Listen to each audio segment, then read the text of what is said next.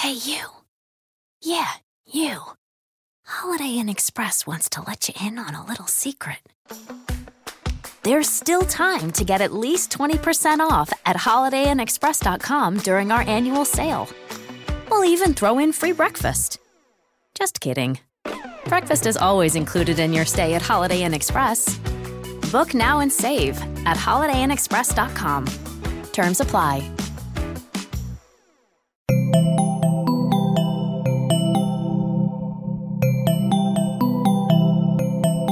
Estás escuchando Posta FM, Radio del Futuro.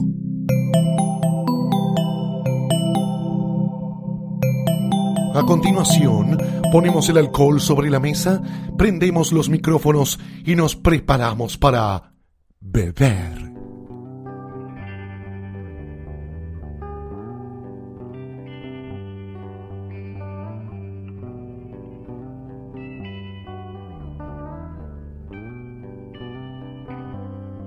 Un nuevo episodio de los especiales de Beber en que estamos recorriendo la historia de los bares y los bartenders de esta ciudad, de Buenos Aires. Pasamos ya por la prehistoria de lo que eran los bares, hablando con Gustavo Chorén. Estuvimos hablando también sobre los orígenes de la coctelería en la ciudad, eh, impulsada por extranjeros que llegaban tanto de Europa como de Estados Unidos con Federico Cuco. Y hoy vamos a hablar con Ariel Lombán, un historiador y gran conocedor de la historia de nuestra coctelería y que ha hecho, tiene un conocimiento muy grande sobre lo que es la edad de oro de la coctelería, desde los 30, los 40, los 50, la consolidación en mediados del siglo XX, que es una historia fascinante, que tiene grandes protagonistas que han dejado un legado muy importante para nuestra cultura coctelera.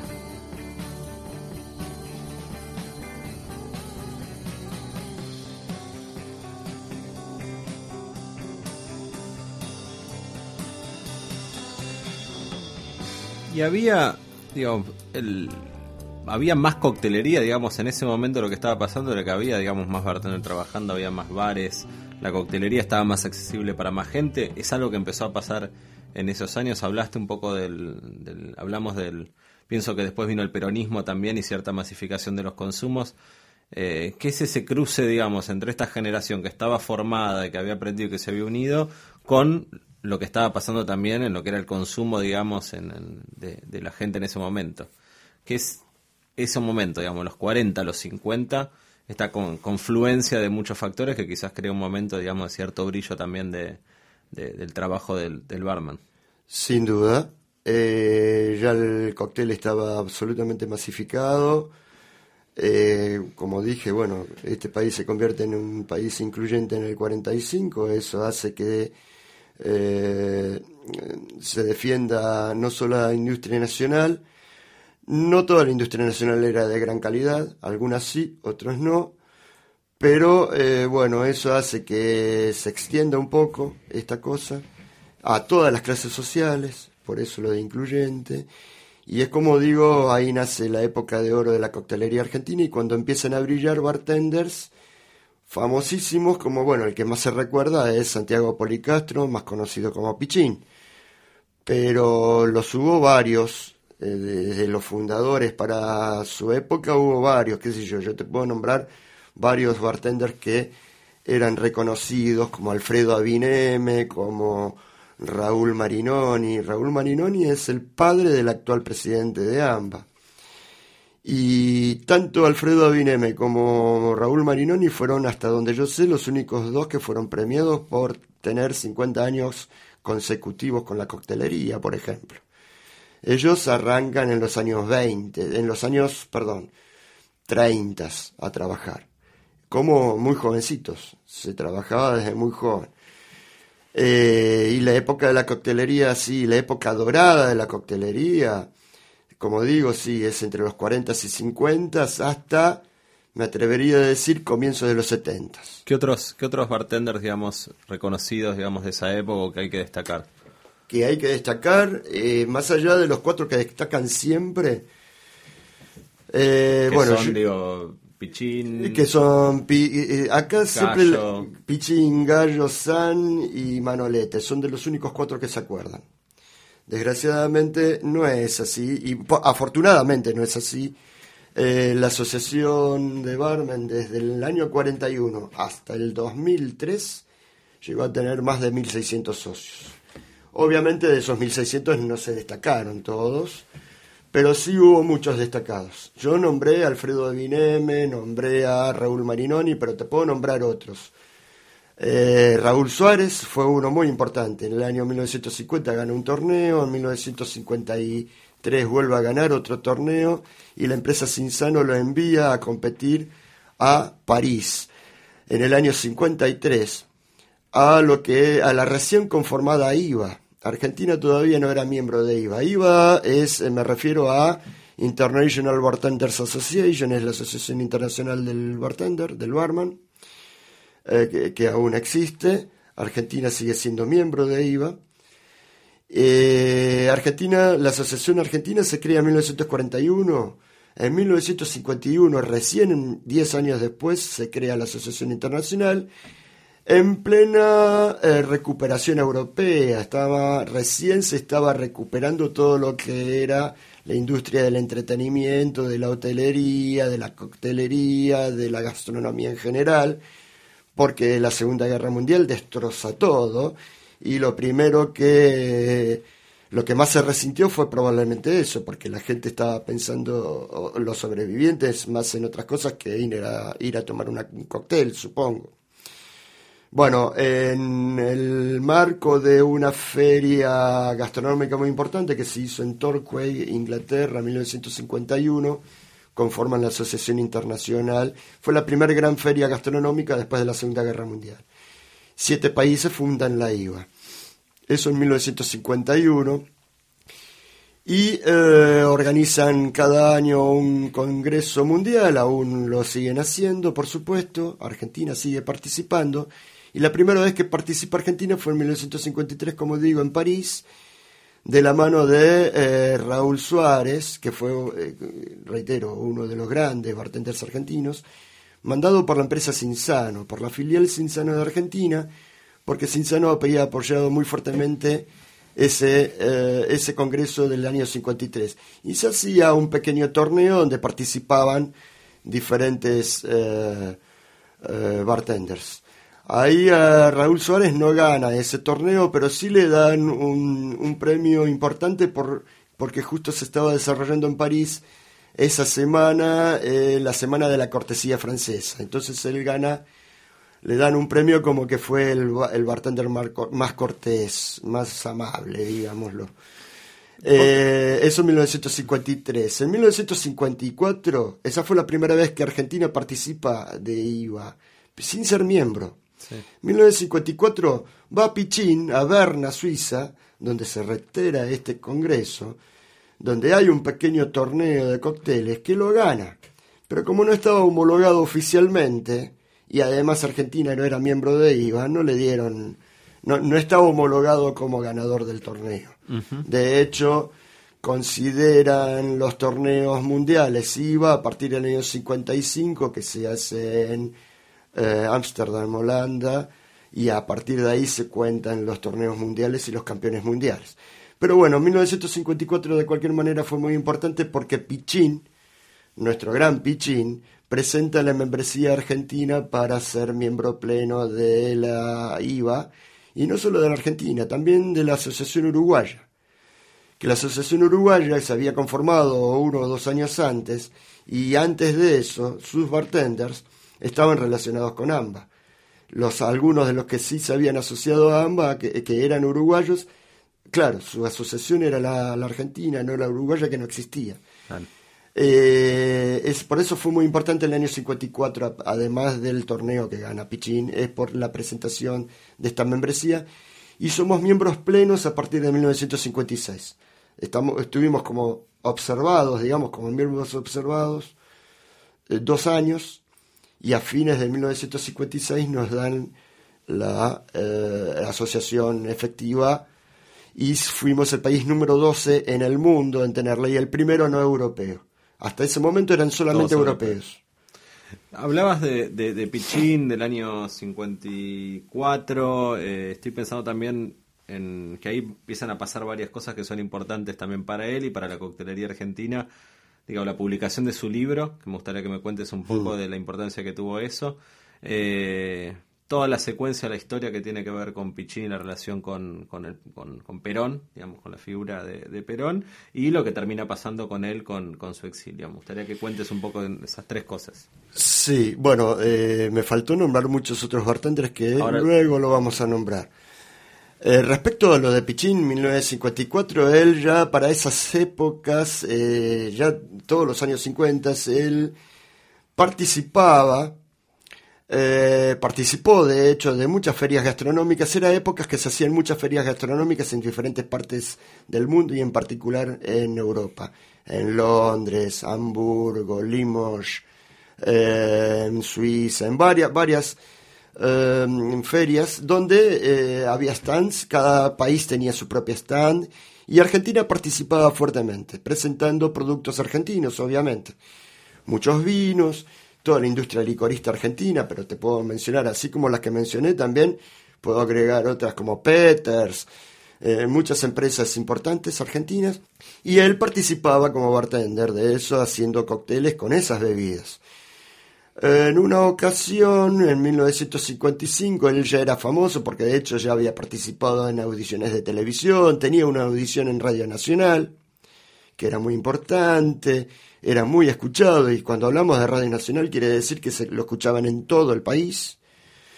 Eh, Pichín ya era muy famoso, tenía tres bares, tenía uno en Mar del Plata, su clásico bar de Maipú y Corrientes en la ciudad de Buenos Aires y ya tenía uno eh, que, que la estética, uno ve las fotos y era sumamente moderno, en la avenida Santa Fe al 2400 si no recuerdo mal. Eh, no sé si en el 2400 era la Galería Santa Fe. Bien. Eh, bueno, ya era una persona adinerada, incluso había, siendo que era de un origen muy pobre, padres italianos inmigrantes, eh, había conseguido una buena posición con la gastronomía. Él ya en el año 35 crea el famoso eh, Martini argentino, que es el clarito, y con eso se hizo bastante famoso también.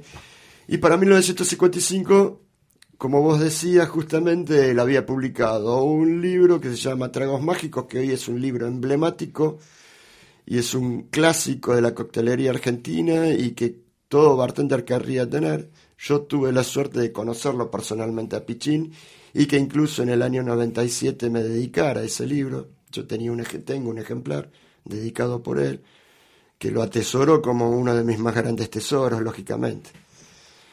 Eh, y sucede que hay un hecho concreto que, bueno, él ya era famoso y participaba de todas estas ferias, y el hecho concreto es que cuentan en las crónicas incluso que el presidente Perón lo llama, le da una audiencia, le pregunta qué es lo que quería hacer, y Pichín muy suelto de cuerpo le dice, mire general, y, incluso Pichín a mí me lo ha dicho, él nunca fue peronista, sin embargo, era nacionalista, igual que Perón, y dijo, mire, general, yo quiero hacer y quiero eh, eh, mostrar todos estos productos, como lo vengo haciendo en diferentes ferias, pero esta vez la feria hagámosla nosotros, y hagámosla arriba de un barco, que sea una feria flotante que vaya puerto por puerto mostrando estos productos. Eh, usted comuníquese con cada uno de sus embajadores en cada uno de sus lugares para que hagan la promoción que corresponda y, eh, y hagámoslo. ¿Qué le parece? Perón dijo, bueno, sí, es una buena idea. Llama ahí, cuentan las crónicas, llama, llama ahí al secretario de Transporte y demás y le dice, bueno, acá arregle con el señor que le vamos a conseguir algo, vamos a hacer algo. Efectivamente, eso fue una reunión que fue tipo por marzo y ya para junio, el 15 de junio exactamente, un día antes del primer conato de golpe que tuvo Perón, eh, inauguran esta feria flotante en un barco que si no recuerdo mal se llamaba Río de la Plata y que según Pichín era uno de los barcos más modernos de la flota de, de mar argentina. Porque recordemos también que para 1945 Argentina no tenía prácticamente barcos de bandera argentina y no había una línea marítima argentina. Eh, la creó Perón y se convirtió en una de las principales, eh, uno de los principales en cantidad de tonelaje, hablo, uno de los principales países en mayor cantidad de barcos. Para 1955 ya era así, y bueno, partieron, hicieron esa feria flotante, pero con tanta mala suerte que cuando fue el segundo golpe a Perón, ya en septiembre, y que eh, lo voltean, el barco no había completado todo el itinerario. La idea era que hiciera dos puertos de América hasta New York y de ahí cruzar el Atlántico y hacer toda Europa y no sé si incluso llegar a Oriente. Pero por lo menos eso, ese era el plan y quedaron, quedó trunco el viaje. Tuvo que regresar porque no pudo continuar creo que no llegó ni siquiera a New York, o, más o menos. Este, tuvo que regresar y bueno, él sin ser peronista, pero como era considerado el, el bartender, de, el barman de Perón, cuando él mismo a mí me dijo más de una vez, y no solo a mí, a varios, nos ha dicho, yo nunca le preparé un cóctel a Perón. Perón era abstemio. Bebía a lo mejor alguna copa de vino en la cena y nada más. Era un tipo muy modesto en eso, eh, en eso. Incluso hay crónicas que dice que lo único que cenaba era churrasco con ensalada, no era un tipo eh, sofisticado. era militar. Entonces tenía esa cosa. Y bueno, eh, nada, yo recuerdo que él una vez me comentó que una vez regresado acá lo fueron a visitar, que él se dio cuenta. agentes de la Marina, servicios de la Marina, recordemos también que la Marina siempre fue la más gorila, lo más antiperonista que a voz en cuello diciendo sí, porque este tiene una foto de Perón allá atrás en, en, la cocina o en la trastienda. Bueno, hay que recordar que lo primero que hizo eh, la, mal llamada Revolución Libertadora eh, fue prohibir, eh, lo cual es ridículo también, ¿no? Fue haber prohibido la palabra peronismo, perón, justicialismo, evita y cosas por el estilo, ¿no?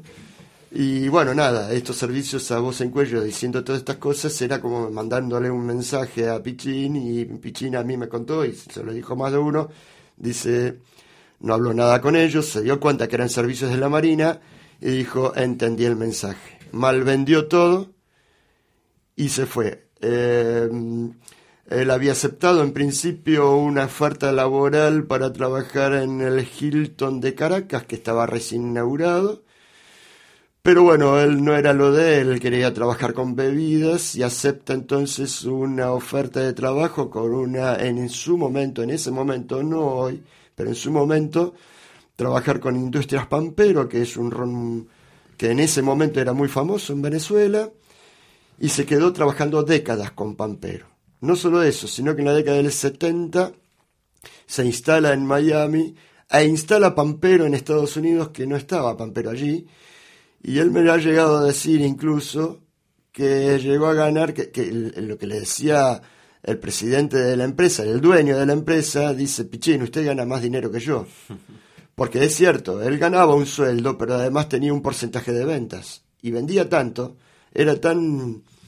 Era un muy buen vendedor, eso sin duda, era una persona muy amable, era además del barman galante, como lo llamaron, este, sí, sí, sin duda era yo las veces que lo traté realmente una persona, una hombría de bien realmente y una persona tan amable, tan, tan cordial, eh, era un gran vendedor, eso sin duda. Te quería preguntar un poco, siguiendo con lo que hablamos antes de, los otros bartenders, y junto con eso, que me gustaría que nombres a, todos los que vos, digamos, creas significativo que, digamos, eh, destacarlos. Y también a partir de eso pensar en esta generación, estamos en los años 40, 50, 60 y, hasta los 70, como dijiste vos, eh, si, si vos crees que se creó de alguna manera un estilo de coctelería porteña, si podemos hablar eh, de esta algo que empezó, digamos, repitiendo fórmulas internacionales y empezó de alguna manera seguramente desde haciendo muchos cócteles propios de autor o creaciones que eran impulsados también por los concursos y demás y que si vos crees que hay algo que, se creó acá que tiene, tiene un estilo propio. Sí, seguramente esos grandes cócteles que son argentinos, típicamente argentinos, nacieron probablemente en su mayoría acá en Buenos Aires. Bueno, el clarito de Pichín es un caso. Eh, después tantos cócteles que se han hecho con bebidas como pineral, esperidina, hierroquina, que eran productos, bueno, la hierroquina era herencia italiana, pero se producía acá y era muy popular. Eh, Pichín de hecho tiene, y hay otros bartenders que tienen tragos hechos, por ejemplo, con aguardiente catamarqueño, que ahora le llaman Singani porque parece que queda mejor, pero el aguardiente catamarqueño se hizo desde hace décadas o siglos quizás. Una cosa muy muy parecido a un pisco chileno, muy parecido a un Singani, porque se hace con esa uva moscatel, es bien aromático, pero que, es muy propio de Catamarca. O las cañas, tanto la caña quemada, por ejemplo, como la caña seca, eh, como algunos, bueno, cócteles con vinos no era una cosa común, pero sí había algunos bartenders que habían hecho cócteles con vino. Eh, no me acuerdo ahora el cóctel, pero sí recuerdo un cóctel de Raúl Suárez que lo nombré que llevaba vino, por ejemplo.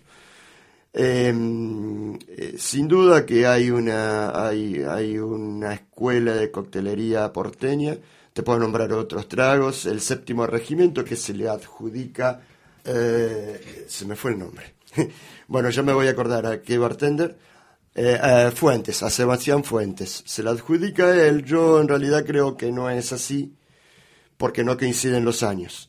Pero bueno, es otro cóctel muy importante. El de María, que está dedicado a un eh, diputado Mariano de María de comienzos del siglo XX, de María hijo, porque ya él, su padre había sido diputado también.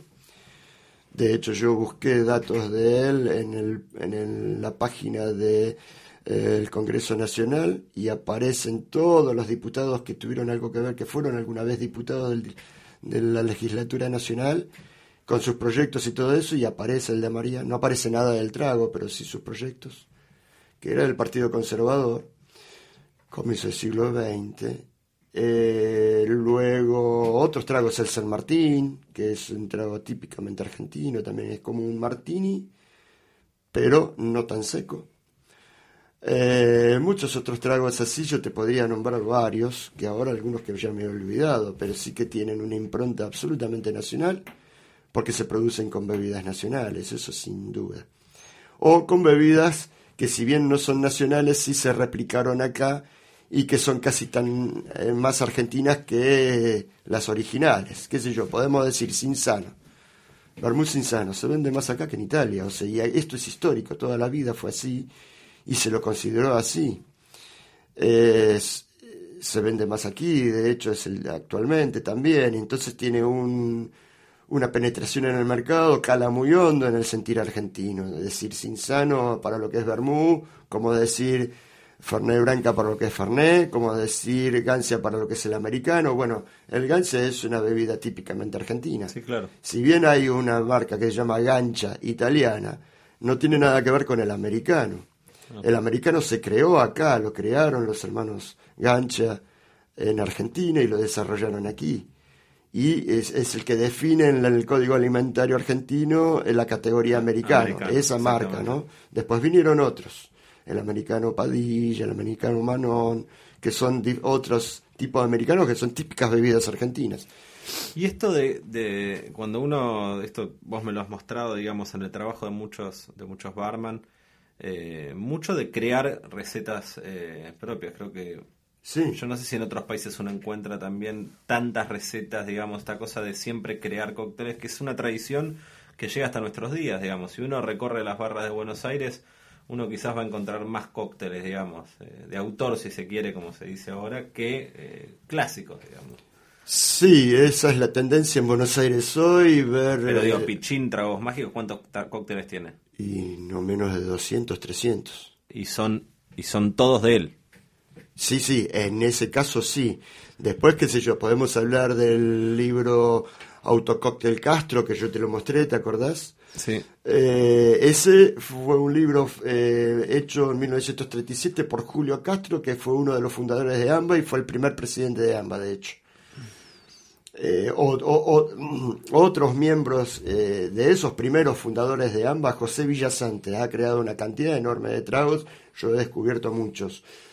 Eh, Pedro Germán Fiordelli, que para mí es el gran héroe, él no, no he descubierto tragos de él, pero sí era el hombre de las iniciativas en ambos, un tipo muy con un empuje impresionante. Después hubo muchos de esos primeros, y luego todos los que vinieron después, bueno, te tengo que mencionar Manolete. Manolete fue el, eh, para los años 50, él ya venía desde España con una gran formación de bartender, desde Santiago de Compostela, eh, desde muy joven eh, él le llaman Manolete porque tiene un parecido con un gran torero famoso de los años 30 que se llamaba Manolete. Eh, él nunca fue torero, lógicamente, ¿no? Además era gallego y, no sé si hay tantos toreros gallegos, creo que son más andaluces. Pero bueno, eh, vino aquí, ya a poco de llegar ya tenía programa de radio y se había empezado a ser muy famoso, se asocia a la asociación a AMBA. Eh, a los dos años, tres años ya era presidente de AMBA, fue presidente de AMBA durante dos periodos, viajó a varios torneos mundiales. Él es otro de los que hizo un montón de, de cócteles y se hizo inmensamente popular. Y te puedo decir que el más mediático de los bartenders de hoy en Argentina no le llega ni a los talones en popularidad a Manolete. Manolete además esto lo logra no solo porque tuvo varios programas de radio ya desde los años 50 y en radios importantes, sino que desde el primer programa, 1962, de, ¿te acordás? Buenas tardes, mucho gusto, de Doña Petrona. Sí.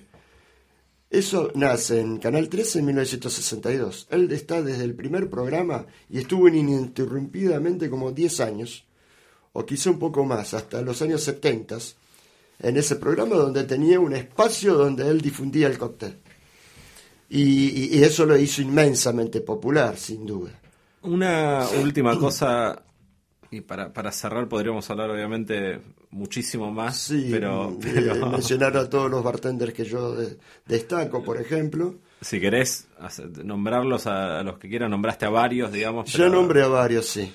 Eh, querías, ¿qué cosas vos crees que sería bueno rescatar de esta generación, digamos, de, todas estas, de todos estos bartenders que vos nombraste y por ahí algunos que no llegaste a nombrar, como valores que tengan que ver con su trabajo, con, con cosas que uno debería, crees que la gente que está trabajando hoy tendría que, que, tomar para pensar el trabajo y construir a futuro?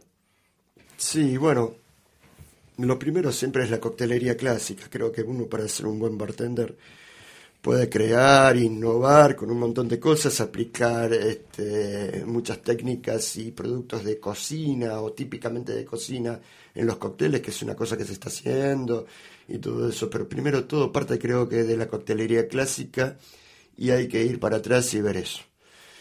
Y ver a todos estos grandes. Ver lo que hicieron, los cócteles que hicieron, replicar esos cócteles y a partir de ahí poder hacer una vuelta de tuerca y reversionar alguno de ellos, no llamarlos con el mismo nombre porque ya sería otro cóctel, pero sí eh, poder influenciarse de, eh, de, de esos cócteles, que hay algunos cócteles maravillosos. Claro está que, bueno, el estilo de cóctel ha cambiado mucho. Antiguamente, hasta los años 60, los cócteles eran bien alcohólicos. Hoy eh, la premisa y el digamos el hábito de consumo es consumir este, cócteles menos alcohólicos con más jarabes, pulpas, eh, eh, infusiones y cosas por el estilo, entonces que bajan la graduación alcohólica, porque bueno, ese es el, hábito hoy. pero creo que de cualquier manera hay cócteles, está claro, vos vas a un bar, pedís un martini y te hacen un martini, pedís un old y te hacen un old pedís un Manhattan, te hacen un Manhattan. Y está presente en un montón de cartas, aún en esos bares donde, eh, eh, digamos, lo que prima es el cóctel de autor y demás. Igual están presentes estos cócteles que son del siglo XIX. ¿Y por qué están presentes? Porque la gente los sigue pidiendo. Muy alcohólicos, lo que quieras, otro estilo, bien clásico, mucho vaso mezclador, vaso de composición y demás. Pero bueno, evidentemente siguen teniendo un mercado, son clásicos y seguirán siendo clásicos. Y siempre van a estar. Siempre van a estar. Muchas gracias, Ariel. Gracias a vos, Martín. Hablamos con Ariel Lombán sobre las historias de la coctelería, la, la, generación que de alguna manera fundó una tradición propia en nuestros bares. Y ahora tenemos invitado a una persona al cual quiero mucho y que es un gran conocedor de la historia de los bartenders en los años 40, 50, 60 y demás, para hablar sobre la coctelería y los bares en el siglo XX y cómo esta generación dorada de bartenders creó una tradición propia. Bienvenido Juan de la Cruz Polichela, eh, este especial de beber, para hablar, Juan lo conozco hace un tiempo, en un momento yo trabajaba en una barra y él trabajaba en la al lado, creo que esa es la primera vez que nos, que nos conocimos. Eh, en ese momento conocí a, un barman, con el tiempo conocí a un apasionado de, la historia de nuestra coctelería eh, y del trabajo que habían hecho los bartenders eh, de la generación, quizás dos generaciones anteriores a la, a la nuestra. Lo invité para hablar un poco de esa época. Sé que tiene un, un, vínculo y un aprecio personal muy importante por, eh, por Rodolfo San. Y me gustaría empezar por eso, por, por porque cuente, porque cuente, Juan, perdón, eh, cómo lo conociste y si ese fue un poco tu, tu, tu, vínculo en el cual te despertó la pasión por esa época. Bueno, primero, gracias por la invitación. Eh, muy loco todo como se dio. Eh, yo arranqué a los 13 años, decidí dejar de estudiar, me rebelé y mi hermano ya estaba en la movida gastronómica, trabajaba para la gente de Rock and Pop en Dr. Jekyll, primero fue Prix Dami. Ya estamos hablando de. No, me, me, metiste en bares en toda una época. Exacto. Así que estamos volviendo como un, ca, un capítulo. Eh, fue una, una época donde la coctelería se empezó a como a disolver, uh -huh. la coctelería como arte, ¿no? Sí. Eh, estaban las grandes marcas, eh, Henry Beans, eh, TG Fridays, y mi hermano ya estaba en, en la movida coctelera porque estudiaba con Rodolfo. Él lo conoció el primero. Estudiaba en La Plata. Y, y un día viene mi hermano, yo estaba en la plaza, girando con mis amigos. Fue, me agarró de los pelos, me metió, me subió a la moto, me llevó hasta Dr. Jekyll y me dijo, mira, o estudias o laburas. Bueno, a ver qué se trata. Bachero. la peor noche de mi vida, rompí 500 millones de platos, 500 millones de copas, lloré, me corté. Eh, todo con 13 años. ¿Dónde está Doctor Jekyll? Esto era en Belgrano, Monroy Cabildo. Monroy Cabildo. Eh, y justo la noche que yo voy a bachar, eh, tocaba Charlie García. Imagínate el desmadre que era, ¿no? Estamos hablando año. Y 90 por ahí, 92. Y lo loco es que cuando termino de bachear, toda la secuencia de situaciones que se habían dado en la cocina, propias de la gastronomía, eh, el cocinero estaba enculado porque no sé si no le pagaban, se sentía mal, dejó la cocina y se fue. Yo con 13 años el tipo me dice, avisale al encargado que me siento mal y me voy. Y no había un ayudante, no había nadie. Y me doy vuelta y veo que empieza a salir humo del horno, empieza como, viste, un lío. O sea, yo como a los 13 años me empecé a preocupar. Entonces lo llamo a mi hermano, que era como el bar manager en esa época. El título de bar manager era en realidad lo que era el barman en su época, en los años 50. La persona está como, no a cargo, eh, pero con ojos sobre todo, ¿no? El que controla realmente la situación del bar. Y le cuento, mira, pasó esto, esto y esto, el cocinero se fue. Y bueno, y ahí vi como más o menos eh, se resuelven los problemas, por más que se haya desmadrado todo, ¿no? y bueno, termino el turno de, de bachar, que esto creo que era a las 12 de la noche, y ya no tenía nada que hacer. Entonces como que me asomo, subo una escalera, la, el, la cocina estaba como en un sótano. Subo la escalera y me, y, y me asomo como a la barra, ¿no? Entonces eh, lo veo a mi hermano. Mi hermano en esa época estaba muy metido con la película Cocktail. No de lleno en el flair, pero viste, canchereando, subiendo y bajando la música. Me estoy tratando de acordarme exactamente de qué año era la película Cocktail, pero era creo que 89. Sí. Bueno, y, imagínate que acá llegó. ¿Y qué disco de Charlie García en esa época? Creo que 92 debe ser Filosofía zapat barata y zapatos de goma, más o menos para esa época.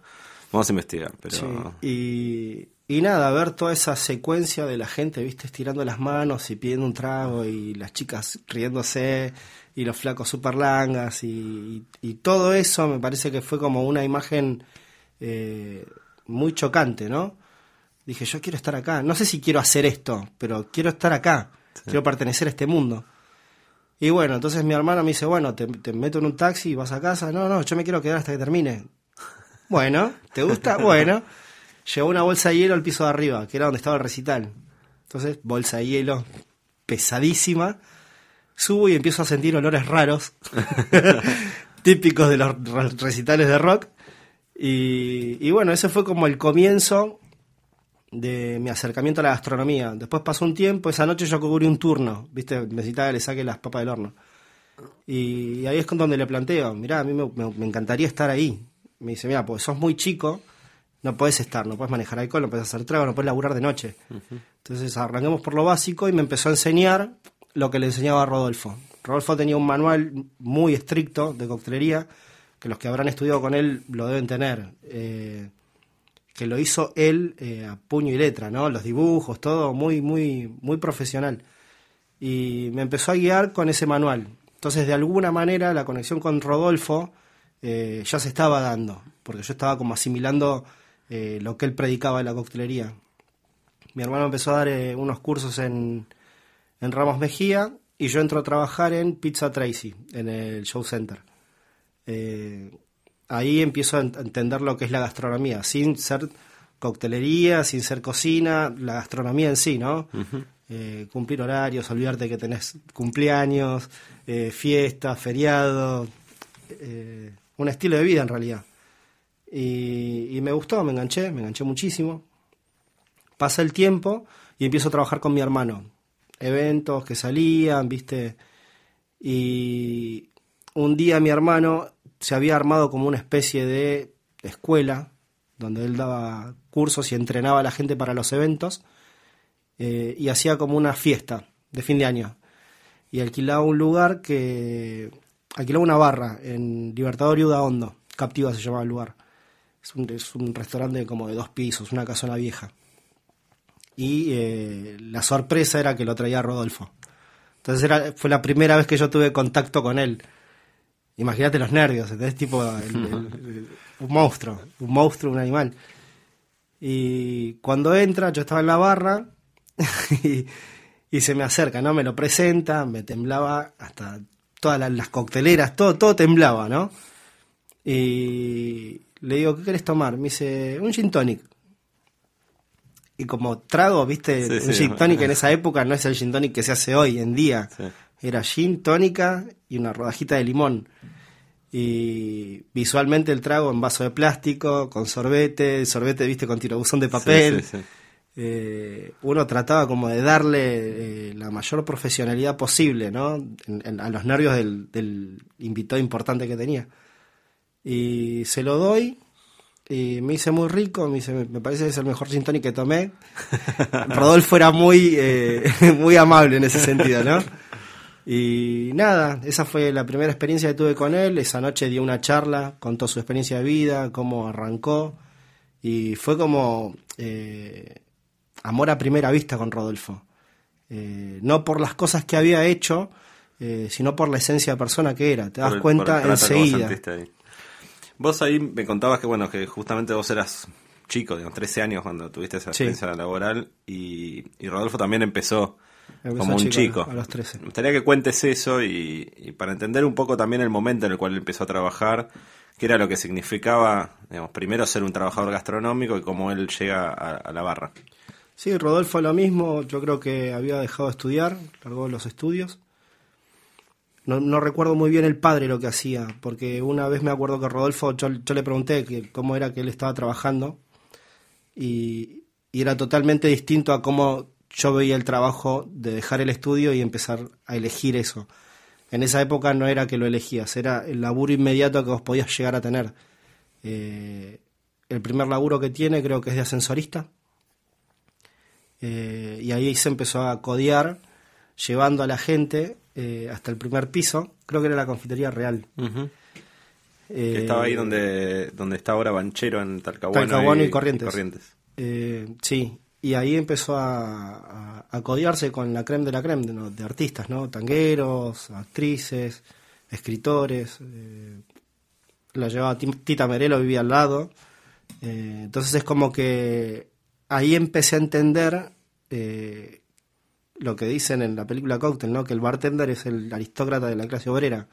Uno no está en ciertos lugares no porque lo que es o lo que, o lo que tiene, sino por lo que hace. Porque sos bartender, porque sos gastronómico, estás dando un servicio. Entonces es como que ese título derriba ciertas barreras. Y, y ahí arrancó. ¿Recordás cómo él, si te contó, cómo él empezó a preparar sus primeros tragos, digamos, porque él empezó como menor y cómo era llegar a estar en la barra, digamos, en esa época? Estamos hablando de los años 40. Sí. Eh, eso se daba mucho, que por un lado está bueno que se haya perdido y por otro lado no. Porque antes la gente no, no te enseñaba tanto era, viste, yo soy de tal rango, tengo tanta edad, me, rompí el lomo haciendo esto, vos tenés que hacer lo mismo, no te lo voy a dar tan fácil. Y, en la barra donde estaba Rodo, que eh, estaba como bachero y ayudante, había un francés, que era el jefe de barra, y no lo dejaba tocar una copa. Cuando hacía, salía a ponerle un Manhattan, el tipo como que se ponía de cierta manera para que Rodolfo no llegue con la visual a, copiar lo que él hacía, ¿no? Pero, por suerte, había un, un, ayudante, el segundo coctelero, que segundo Vázquez se llamaba, eh, que cuando no estaba el francés, salía un Manhattan y le decía, bueno, pibe, a ver, hacelo vos. Y Rodolfo, tipo, poniéndole, viste, la emoción de, me están dejando hacer esto. Eh, y ahí arrancó. Es algo que contaron en ediciones anteriores de estos especiales de beber, tanto Federico como Ariel, eh, un poco estas dos generaciones y las dos experiencias distintas. Eh, había algunos bartenders que muchos habían sido por ahí los norteamericanos o, franceses que eran mucho más celosos de su trabajo y que los españoles fueron muy importantes para, para formar, por algo, digamos, también la, tradición gastronómica de los españoles ha sido tan fuerte acá, para formar otros trabajadores. Habló otro día Tony Fernández también, no sé, hay muchos españoles que realmente fueron los que formaron a, esa gente. Y que uno, digo, es cuando uno eh, estudia un poco sobre esa época fue como un proceso bastante rápido, digamos, de, crecimiento, como que hubo algo que explotó ahí eh, con la coctelería y, que esa generación lo, lo, vio, digamos, desde el pasar a preparar un trago a lo que pasaba, en, lo que empezó a pasar con los cócteles en esa época. ¿Qué, qué, qué, recordás que te, o qué sabés de, esa época que te haya contado él o otras personas? Yo creo, eh, lo que yo pienso me parece que es como que el argentino eh, tiene como una facilidad con la vocación de servicio. Lo tiene como en el ADN.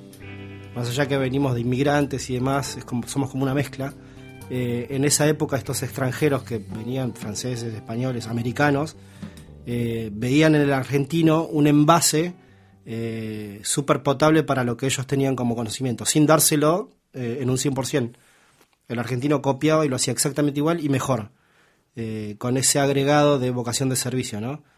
que yo recuerde de esa época, que me haya contado Rodolfo, la camaradería que tenían los argentinos, que se llamaban de bar a bar, si un cliente les pedía un trago y no lo sabían hacer, dame un segundo, llamaba Che Rodo, eh, o Raúl Echenique lo llamaba Rodolfo, Rodolfo lo llamaba Eugenio Gallo, eh, y se, pasaban las recetas.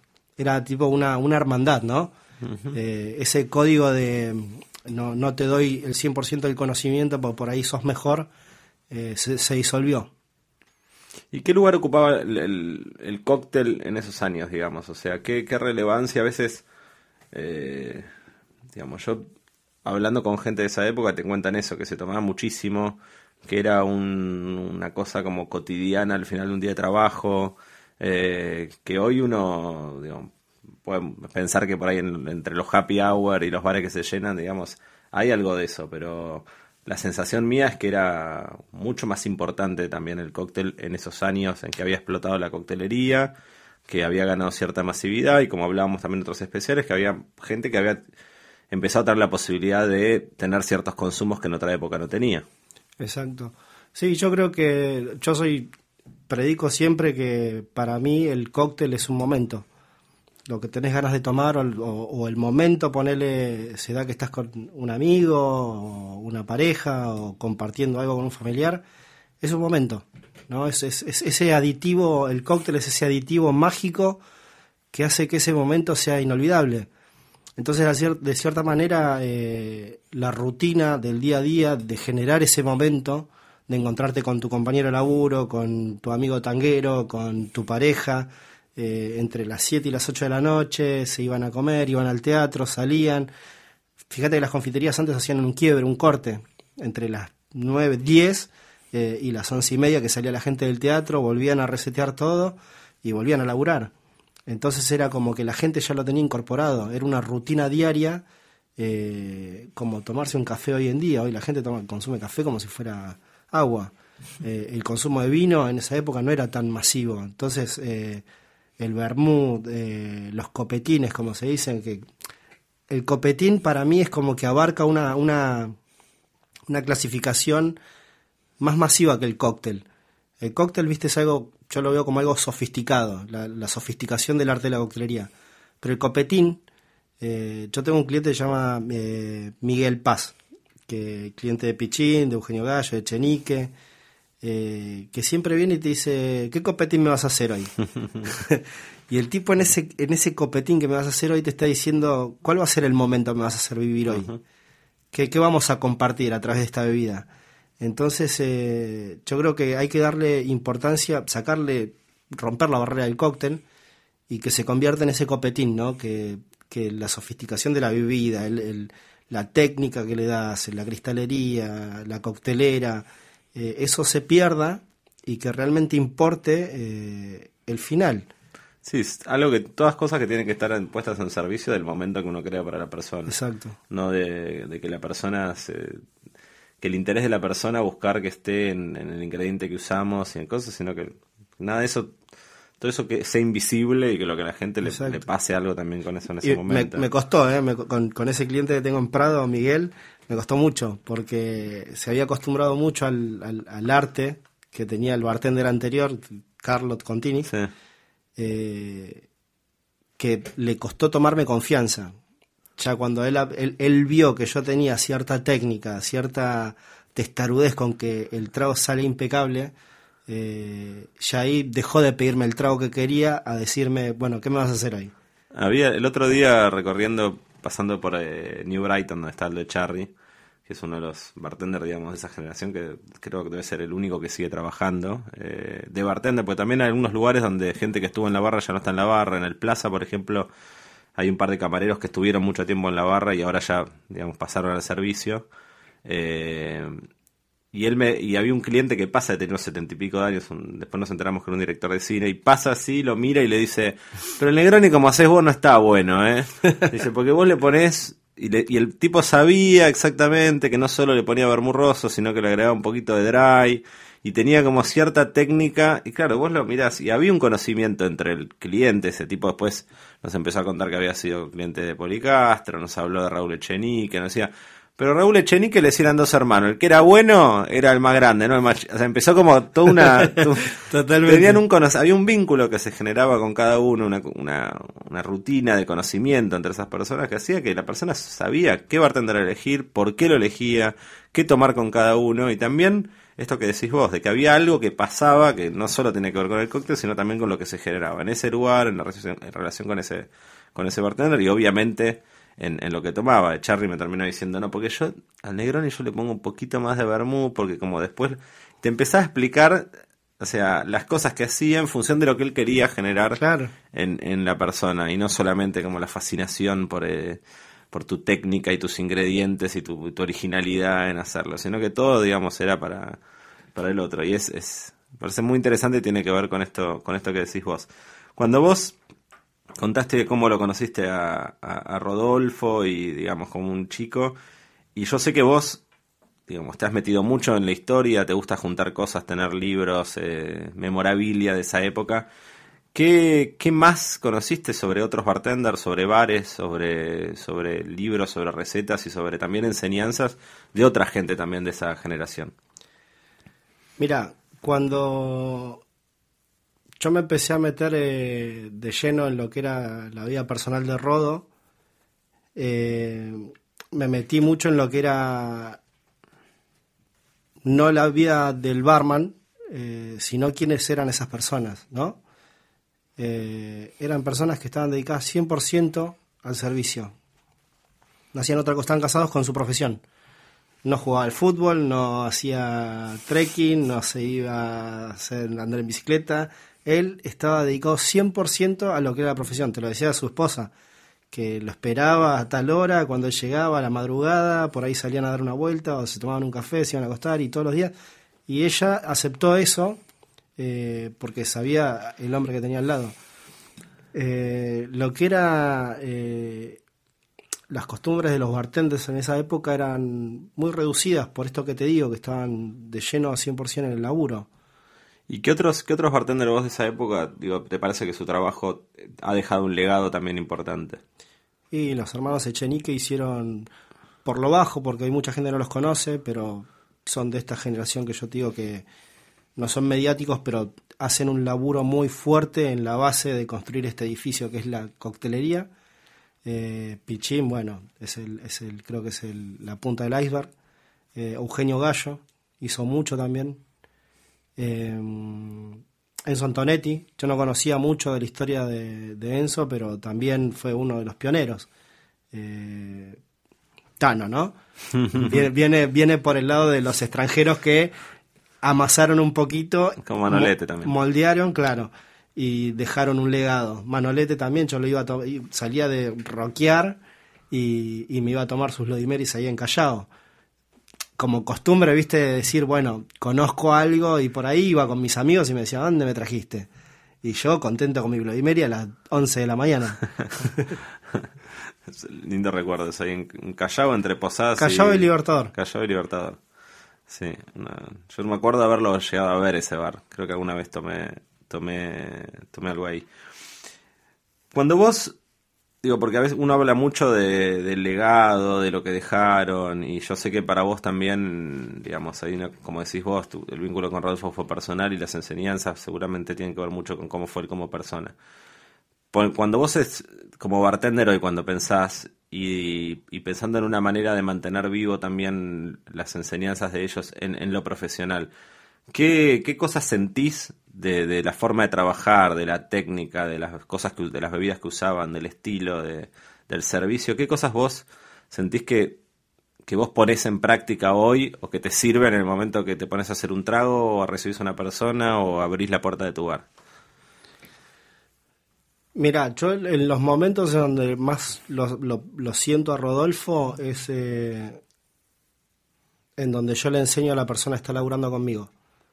Eh, tratando de hacer honor a eso que me contaba de que el tipo no le enseñaba y que su ayudante, que no era la persona de más rango, pero era la persona que más le metía garra, era la que hacía la misa en plaza, era la que le, le, picaba la barra de hielo.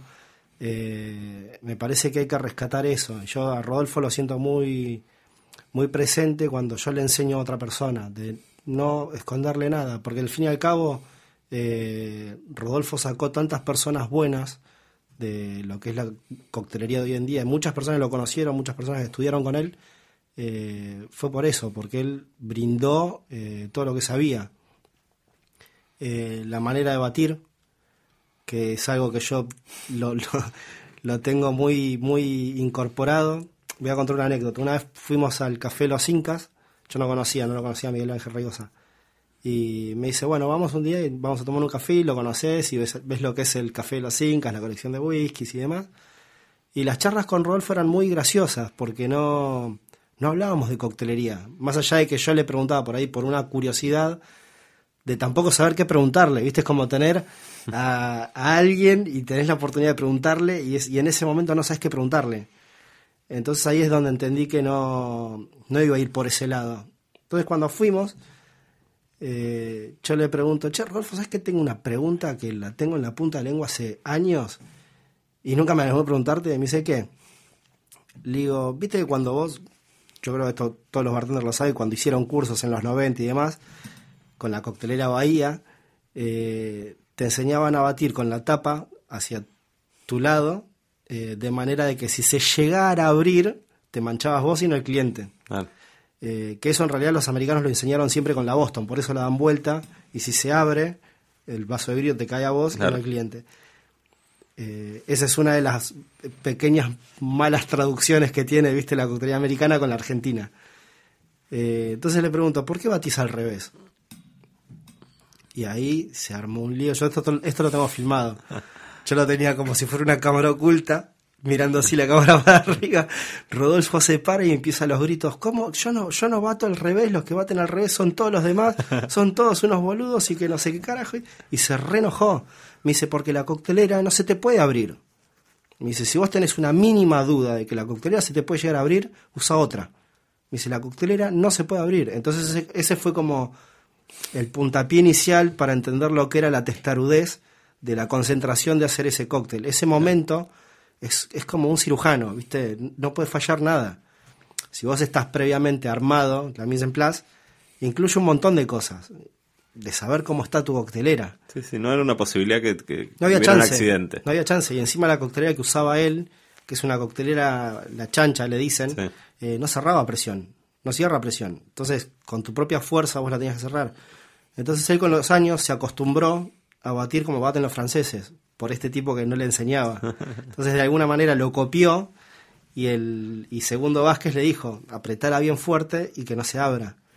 Entonces yo creo que esa es la, enseñanza más eh, cercana y presente que lo tengo a Rodo. Yo no bato siempre como bate Rodolfo, lo, lo- lo hago, eh, me parece como una falta de respeto copiar esa manera de batir, la tengo como muy guardada, pero cuando un cóctel lo amerita o, o es algo que tenga que llevar esa época, me parece que es como que le rinde un homenaje.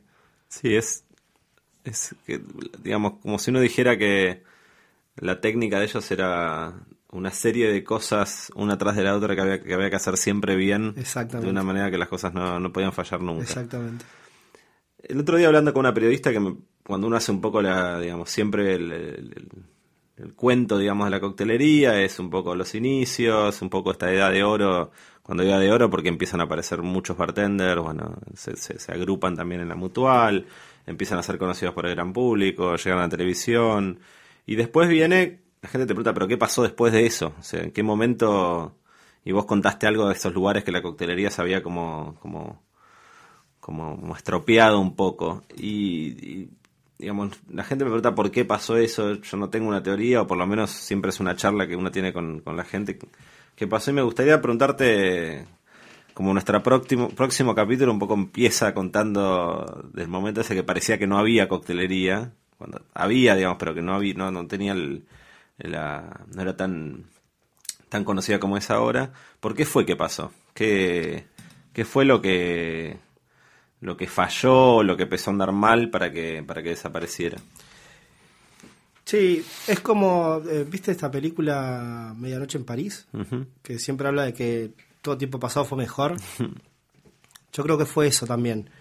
Eh, cuando llegaron las nuevas camadas de bartenders y salió esta película amada y odiada, Cocktail, eh, se empezó como a disolver el concepto de que el cantinero o el camarero o el mozo con chaqueta, eh, parado como un soldadito, respetando ciertos códigos gastronómicos y demás, era cosa vieja y tener una chomba con una marca, una remera con un sponsor, eh, un peinado de cierta manera, ser diferente y encima revolear botellas y saber tragos coloridos y frutales y demás, era mejor. Eh, yo creo que también el, no sé si el mayor daño, porque lo que hizo fue eh, fundar cierta seriedad en el negocio gastronómico. Yo creo que la estandarización de, la, de estas grandes empresas como Henry Beans, TJ Fridays, Hard Rock Café, eh, traían ya un manual de cómo gestar un negocio.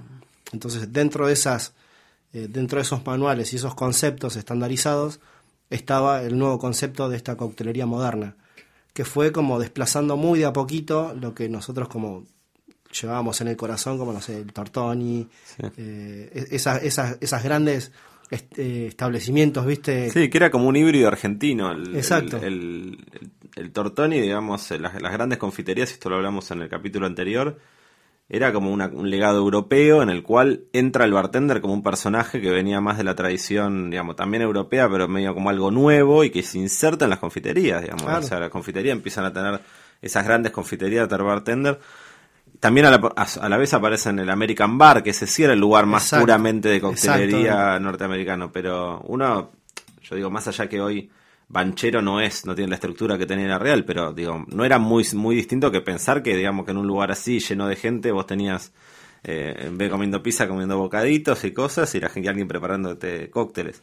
Hoy es difícil de imaginar, y, y, no sé en cuántos lugares, digamos, del mundo tenía como este híbrido que había pasado, pasado acá. Era algo muy, muy, muy propio nuestro. Y el, Vos dijiste algo cuando empezaste, cuando hablaste del momento ese que lo viste a tu hermano trabajando en la barra y era como yo quiero estar ahí. Eh, pensaba que hay algo como de, como de una escena que está pasando ahí, digamos, que después vos descubriste el trabajo y el rigor, pero había algo de, de, la escena.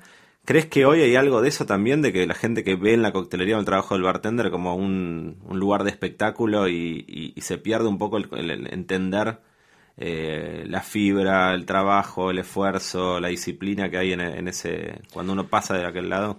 Yo creo que cuando a mí me pasó no había tantas barreras visuales, tantos telones, ¿no? Que tenés que, no sé, desde el moño, desde la red social, desde las herramientas, eh, era más directo, ¿no? Lo que vos veías y eso era lo que ibas a hacer. Yo a mi hermano lo veía revoleando botellas, pero veía el piso y con los palets llenos de agua, todo un lío, hielo, frutas. Eh, no era tan lindo el laburo, ¿no? Sí era la sensación de esa recompensa inmediata que te da el cliente de, tomar el trago, mirarte a los ojos y decirte, está increíble, gracias, era lo que quería. Eh, hoy creo que es más difícil ver ese, ese trasfondo, ¿no?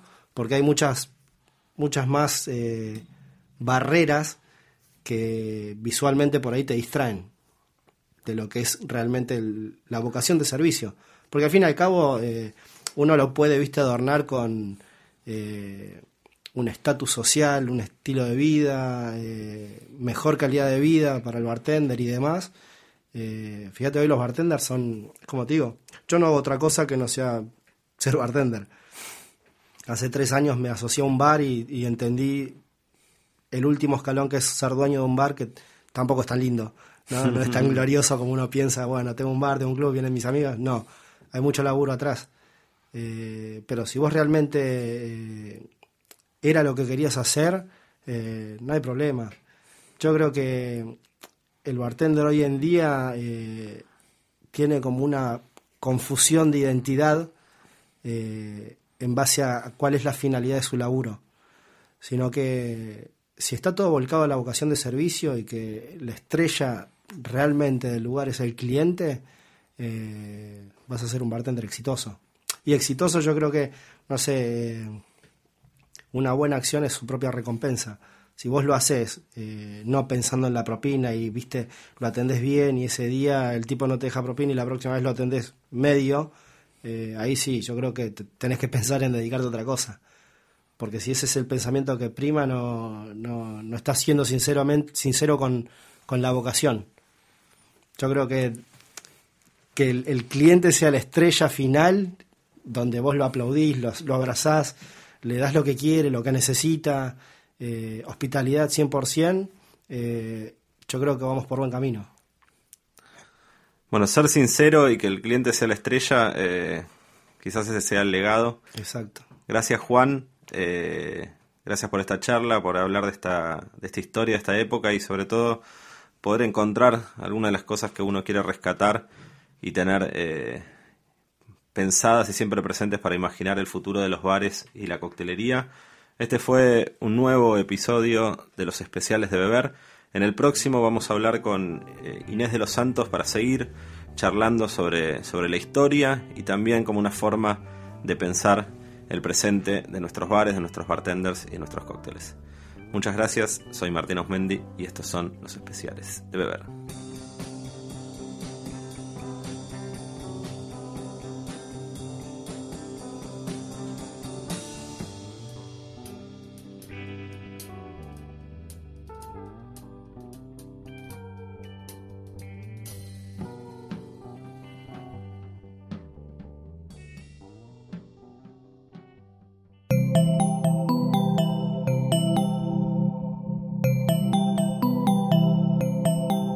Si te gustó este episodio, hay mucho más en nuestro sitio. Métete ahora en posta.fm.